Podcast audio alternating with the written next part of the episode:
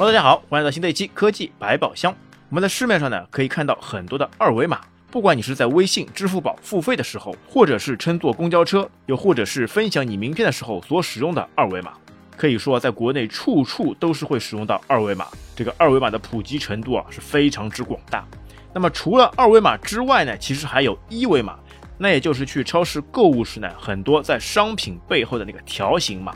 那么今天我们就来聊一聊第三种码，也就是三维码。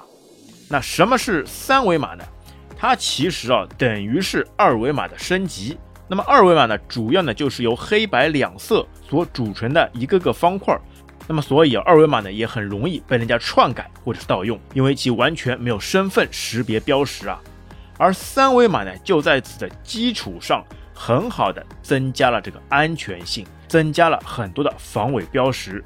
那除了机器所需要识别的信息之外呢，还能包含人眼所能识别的图像信息。那也就是说呢，在一个二维码界面当中啊，就可以插入一张颜色丰富的图片，或者是呢，直接在这个码的当中添加一些文字或者 logo，或者是商家的一些标语。那么呢，你就可以直接通过人眼来进行辨别。那这个呢，也就是三维码非常主要的特点之一。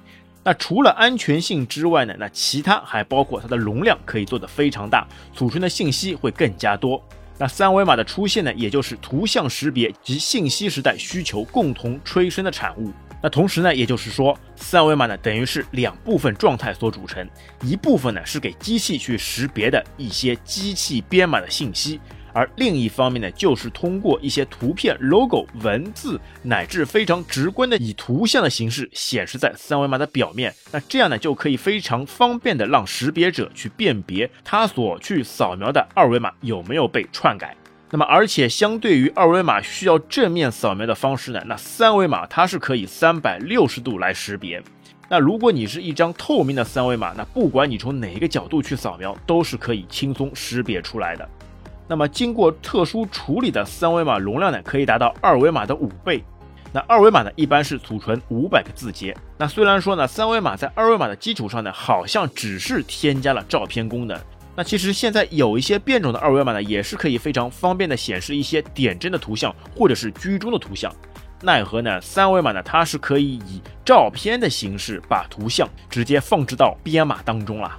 那它的观感呢还是非常显眼的，但是我个人觉得这个三维码呢，其实最多呢也只能称为是二点五维码，因为呢它的随轴坐标并没有完全体现出它的优势啊。